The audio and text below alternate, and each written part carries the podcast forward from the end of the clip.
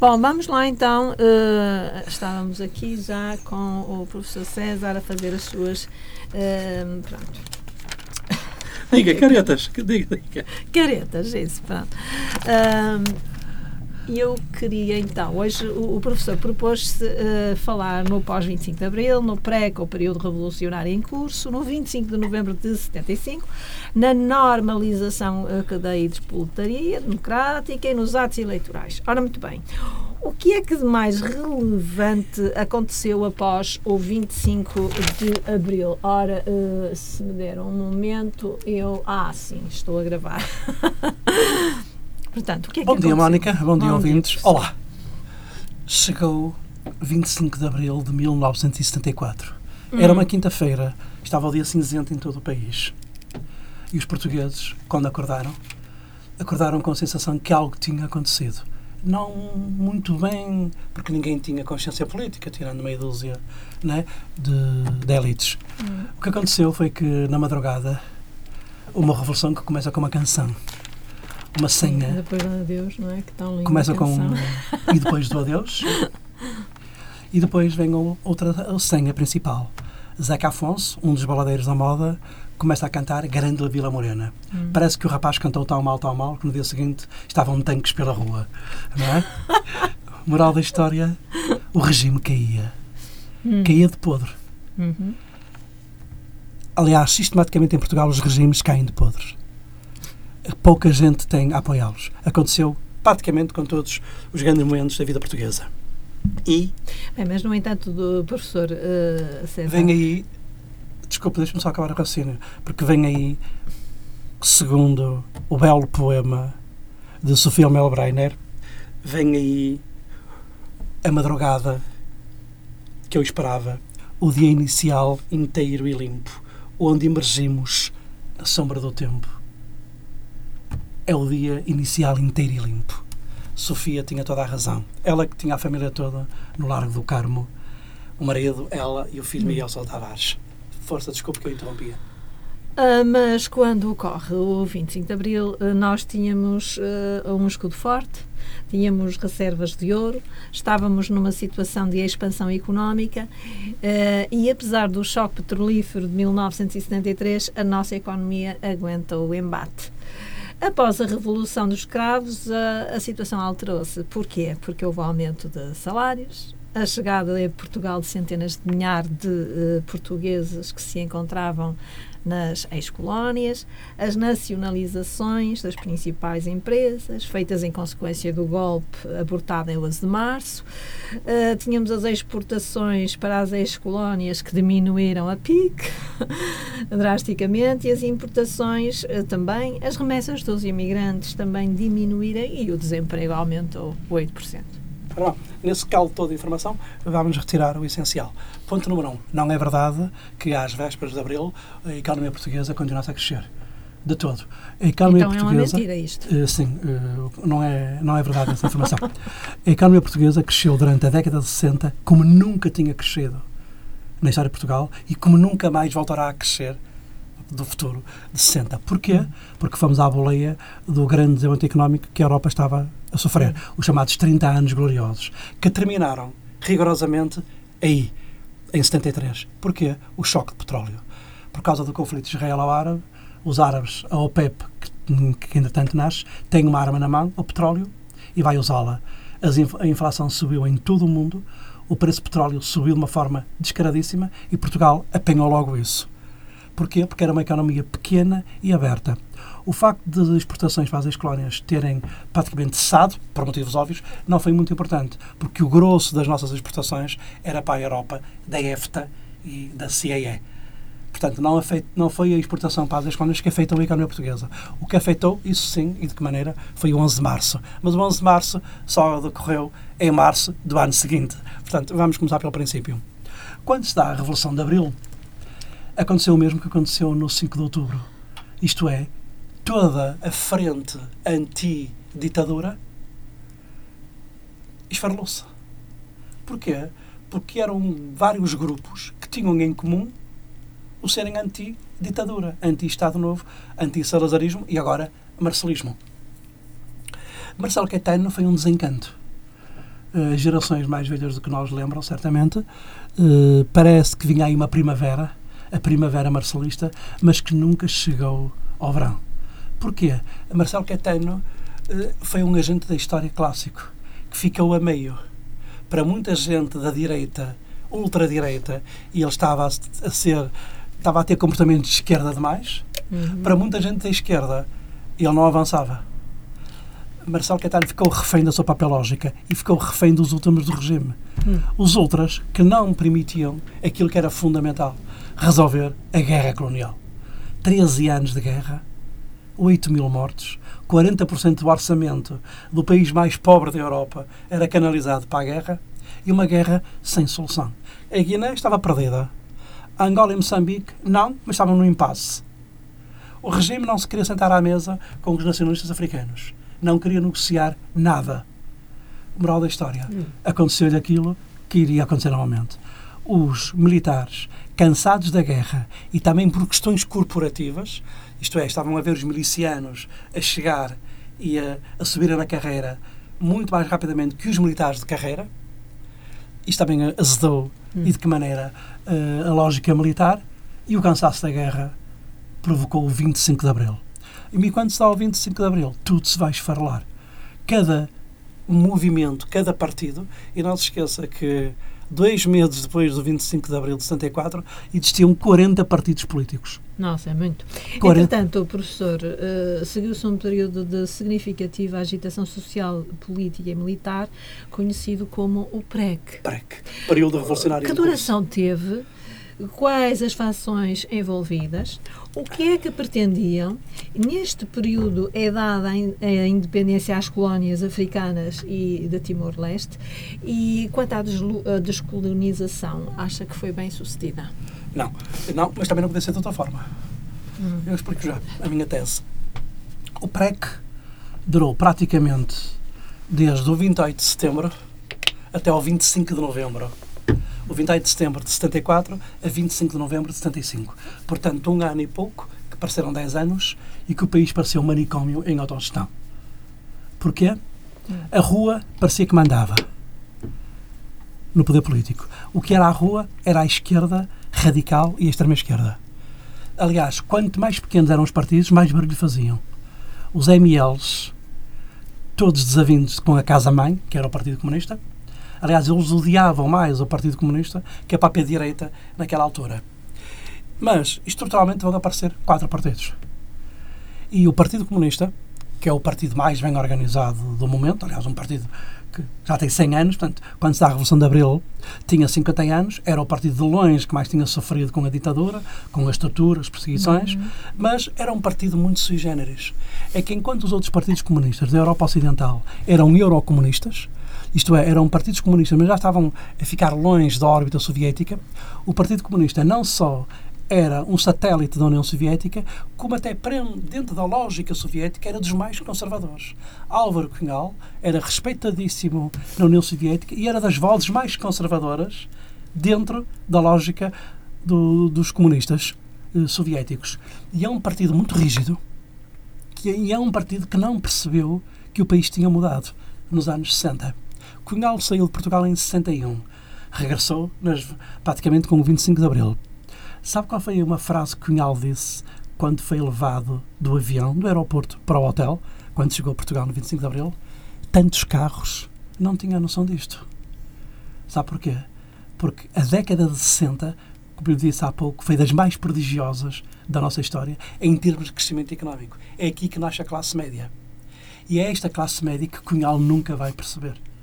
Moral da história, o, a tentativa inicial de tomar conta do poder político por parte do Partido Comunista, que instrumentalizou à volta partidos satélites, como por exemplo o MDP-CDE, que penso que ainda se recorda, que era um partido de gente com ideias mais arejadas dentro desta lógica esquerdista à volta do PC, mas que era um satélite, como foi até agora o Partido Ecológicos Verdes, não, um partido que nunca foi às urnas e teve sempre deputados.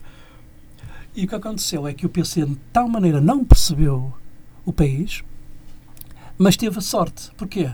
Porque Spínola também não percebeu nada do que estava a passar. Spínola era um militar antiga, um brilhante militar na Guiné, seguido pelos seus homens quase que cegamente, mas politicamente inepto e incompetente. E tentou, e ele que foi nomeado Presidente da República e que não merecia, porque teoricamente seria Costa Gomes, porque era seu superior hierárquico, mas foi um momento da entrega do poder de Marcelo Caetano a alguém que não é Salgueiro Maia, porque eu não queria entregar o poder a um capitão. E por isso foi chamado o general que estava de serviço, e era o general Spínola, que foi entregue a Spínola. E por inerência lógica, tornou-se Presidente da República. Mas era um homem conservador, era um homem que apenas que queria resolver a questão colonial, mas tinha uma visão muito conservadora da sociedade portuguesa. Ao mesmo tempo, na rua era o oposto. Era uma visão esquerdista, completamente fanática e cega, sonhando com um país que não existia, e isso vai ser vai ser fatal. E são estes dois modelos que vão chocar. Vem aí o 28 de setembro. É uma tentativa de golpe, de certa forma, dos spinolistas, que vai ser completamente gorado. Spínola sai do poder e vem aí Costa Gomes. O Partido Comunista nunca quis eleições. Aliás, ele dizia, Cunhal dizia isso, que a lógica burguesa não nos afeta a nós. Ele não respeitava o total eleitoral. Mas, curiosamente, sonhou em ganhar as eleições. Então, quando fizeram no Estado das Antas um comício com mais de 70 mil pessoas, o PC teve a ousadia de sonhar que iria ganhar as eleições. Quando chegou a 25 de abril de 75, as primeiras eleições livres, a primeira vez que as mulheres portuguesas votaram universalmente livres, foi dos últimos países da Europa e de, até do mundo ocidental em que as mulheres votaram mais tarde. Foi em 75, de uma forma universal hum. analfabetas, alfabetizadas, todas. Sim, sim.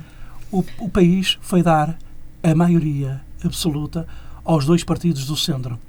Centro-esquerda, Partido Socialista, centro-direita, PPD, que depois mudou para PSD. Ao Partido Comunista deu 12% dos votos. O PC ficou em estado de choque. Nunca pensaria ter apenas 12%. E o MDP-CDE, o seu satélite, 4%. E o CDS, 7%. Hum. E são os quatro partidos que vão fundar a democracia portuguesa. Entretanto, em que consistiu a crise de 25 de novembro de 75? Ah, mas isso ainda temos que passar pelo 11 de março. Uh, uh, é só o, epílogo, isso é o fim. E em que resultados, uh, aliás, uh, quem foram os seus intervenientes e que o que despolutaram e o que pretendiam e que resultados desta crise advieram? Antes de chegarmos ao 25 de novembro, temos que passar pelo 11 de março, as nacionalizações que foi um retrocesso Mas colossal. já tinha falado, não, há pouco. As nacionalizações não. 11 uh, porquê? Uh, os governos provisórios começaram a suceder-se. Hum. O primeiro governo provisório foi o de Adelino Palma Carlos, não é por acaso, um homem da maçonaria hum. que vai chefiar o primeiro governo a seguir à Revolução de Abril. Nada de novo, repete-se a história da Primeira República. A maçonaria e o seu peso. Mas Palma Carlos, que era um tecnocrata, um homem, um homem do mundo jurídico, um homem moderado, mas era uma figura apagada. Vem aí a loucura em movimento. Os governos de Vasco Gonçalves. O gonçalvismo, que era a esquerda mais radical, na órbita do Partido Comunista, que por sua vez tinha outra esquerda ainda mais radical, que era a extrema esquerda, nascida dos maoístas e, e trotskistas de, das crises estudantis do final dos anos 60. E estes governos de Vasco Gonçalves vão ser uma espécie de fuga para a frente. É aí sim, é aí que o país, em termos económicos, começa uh, a fenecer. E vem aí o dia 11 de março, aproveitando uma tentativa de golpe, mais uma, de uma direita mais traliteira, o contragolpe vencedor vai fazer faz, fazer uma coisa que ainda hoje sabemos as consequências, que é a nacionalização de grande parte da economia portuguesa. Se havia setores que deviam ser nacionalizados, aliás, um dos problemas estruturais da nossa economia durante todo o Estado Novo foi que estava praticamente tudo entregue ao privado coisa que não acontecia nos países mais avançados da Europa Ocidental, onde as empresas estatais eram muito fortes, mas aqui deu-se predomínio todo ao privado e com o 11 de março vai fazer o oposto. Vai ser tudo nacionalizado. Para ter uma noção, na nebulosa de empresas que farão nacionalizadas, até, repare, até um sapateiro foi nacionalizado. Porque devia dinheiro a um banco e ia entregar, literalmente, a sua empresazinha ao banco e com o banco nacionalizado, ele também, por inerência, foi nacionalizado. Isto parece de um, de um filme dos Monty Python, mas é verdade. As nacionalizações foram um retrocesso económico que nós ainda hoje sofremos disso. Mas isso é outra história. É a história económica, não é? Entretanto, os militares começaram a perceber que tinham que pôr ordem na casa. E vem aí o grupo dos nove. Isso. O grupo dos nove é um conjunto de militares moderados, moderados mesmo, com nomes que ainda hoje se falam, não é? Vasco Lourenço, Ramalhianos, Vitor Alves, que disseram chega. E vem aí o 25 de novembro. O 25 de novembro é a normalização, é a retificação do espírito de Abril. Hum. E, pasme-se, na minha opinião, um dos maiores vencedores do 25 de novembro foi o Partido Comunista. Isto parece uma contradição, mas não, eu posso explicar. O que é que o PC queria para Portugal? Queria instaurar uma democracia popular, como diria no início? Não. Ele sabia muito bem que nem Washington nem Moscovo autorizariam uma democracia popular em Portugal, porque no Tratado de Tordesilhas entre os Estados Unidos e a União Soviética, Portugal ficava para o lado ocidental. O PC esticou a corda de tal maneira aqui para conseguir o que queria no fundo.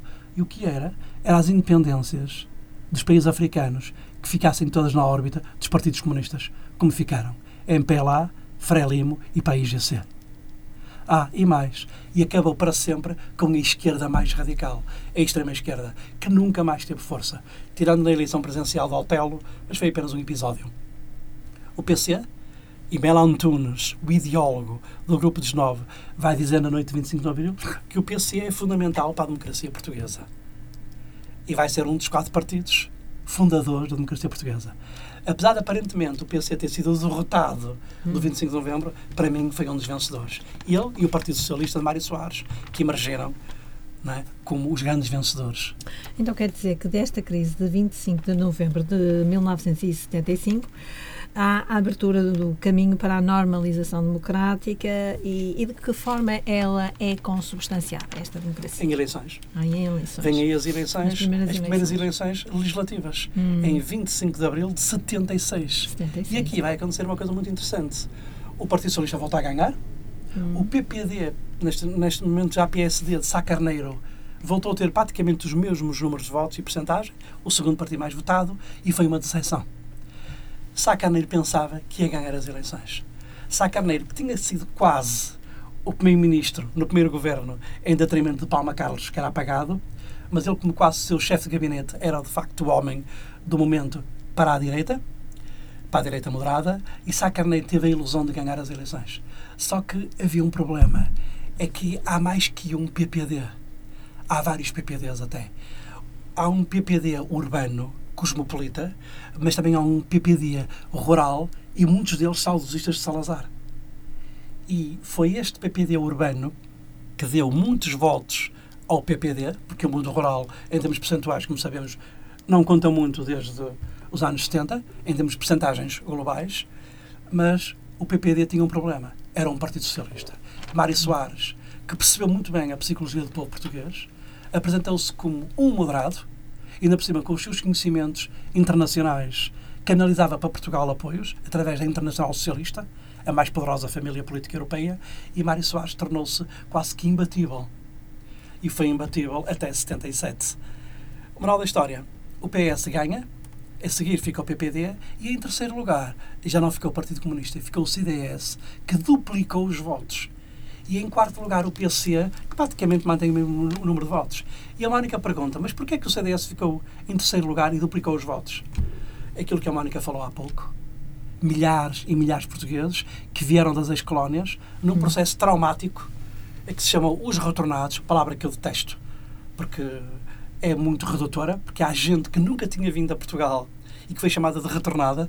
Uhum. Ali Eu conheço imensa gente que veio nessa leva de 800 mil portugueses e que nunca tinham conhecido Portugal. Portugal, a metrópole, como é óbvio, e essa gente, traumatizada pelo fenómeno que aconteceu, foi votar em massa no CDS. E daí que o CDS transforma no terceiro partido, sob a lege- a égide de Freitas Amaral, um brilhante homem que tinha vindo que tinha vindo do regime anterior, era, pertencia à Câmara Cooperativa, mas que fez a sua transição para a democracia facilmente, um homem, um democrata conservador, como todos sabemos, e uma brilhante figura até. Professor, e por último, eh, perguntar-lhe: eh, o povo português estava devidamente informado e preparado para votar nessa altura e comparativamente aos, aos dias de hoje? Isso, isso aí já é especular, não é? Agora, em, em, relação ao dia de hoje, é especular, eu não quero meter-me nesse território que é mais complicado, hum. que é, são areias movedizas. Agora, em relação àquela época, nenhum povo está preparado para votar com consciência plena depois de 48 anos de ditadura. Exato. Nenhum povo. Então Mas votaram por simpatia? É a sensatez. E o povo português foi muito sensato. Reparem, com a pressão da rua, com os mídias todos tomados de assalto pelo Partido Comunista e pela esquerda mais radical, praticamente só havia dois ou três jornais moderados. Curiosamente, no Porto, o 1 de Janeiro, o Jornal Notícias e o Comércio do Porto eram jornais moderados. Todos os outros, sediados em Lisboa, o PC fez o trabalho de sapa, entrou no mundo sindical muito facilmente, dominou os sindicatos até hoje, dominou uma classe média urbana mais radical e dominou a imprensa. Apesar disso tudo, apesar dessa pressão, apesar da televisão, apesar de tudo, o povo português, em 75 e em 76, foi dar mais de 70% aos partidos moderados. Então é um povo sensato e é um povo sábio. Todos os resultados eleitorais até hoje, já que quis ir por esse caminho, todos, eu sei de cor, eu sei todos os resultados eleitorais até aos dias de hoje e não conheço nenhum momento em que a gente não perceba porque é que o povo votou naquele partido. Maioritariamente, como é óbvio. O povo português pode não ser culto, que não é de todo. É? Mas há uma coisa, é a sensatez. E depois, é uma história de 900 anos que nos faz ser sábios nos grandes momentos. O país poderia ter ido para uma guerra civil de Rio Maior para baixo era uma realidade, de Rio Maior para cima era outra realidade. Em 75. O país esteve várias vezes à beira da Guerra Civil. E há aqui um nome que é importante e que eu ainda não citei, ou citei só de leve: Costa Gomes. O Chico Cortiça, como era conhecido na tropa, porquê? Porque era um moderado, era um brilhante matemático, já agora, era um homem muito sensato e, tentando adiar sempre as coisas, conseguiu levar água ao seu moinho e qual foi a água? Foi o facto de Portugal não ter entrado numa guerra civil que esteve muitas vezes na iminência disso.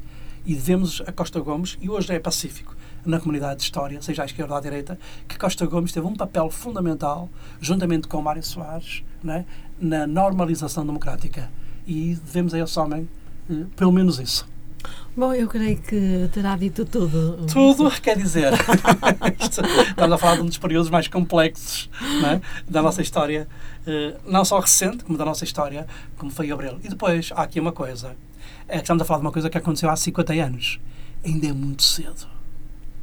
Nós precisamos de distância, a história precisa sempre de distância para analisar factos.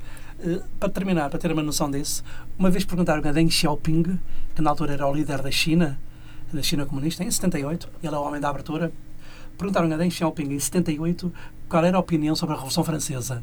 E ele, com aquele 5 mil anos de civilização, como é a China, disse: Foi aquela revolução que vocês tiveram cá no Ocidente há 200 anos. Foi, foi. Ah, pois, ainda é muito cedo, ainda é muito cedo. Não quero exagerar, claro que não é muito cedo, mas fazer, falar de há 50 anos atrás em história é quase jornalismo. Claro. Professor, foi um gosto tê-lo cá mais uma vez no Porto Obrigado, Encontro. Eu. Marcamos o encontro daqui a 15 dias. Daqui a 15 dias. Para falar de outro tema, com outro certeza. tema, de certeza. Até à próxima. Bom Até à próxima. Fiquem bem. Fiquem bem.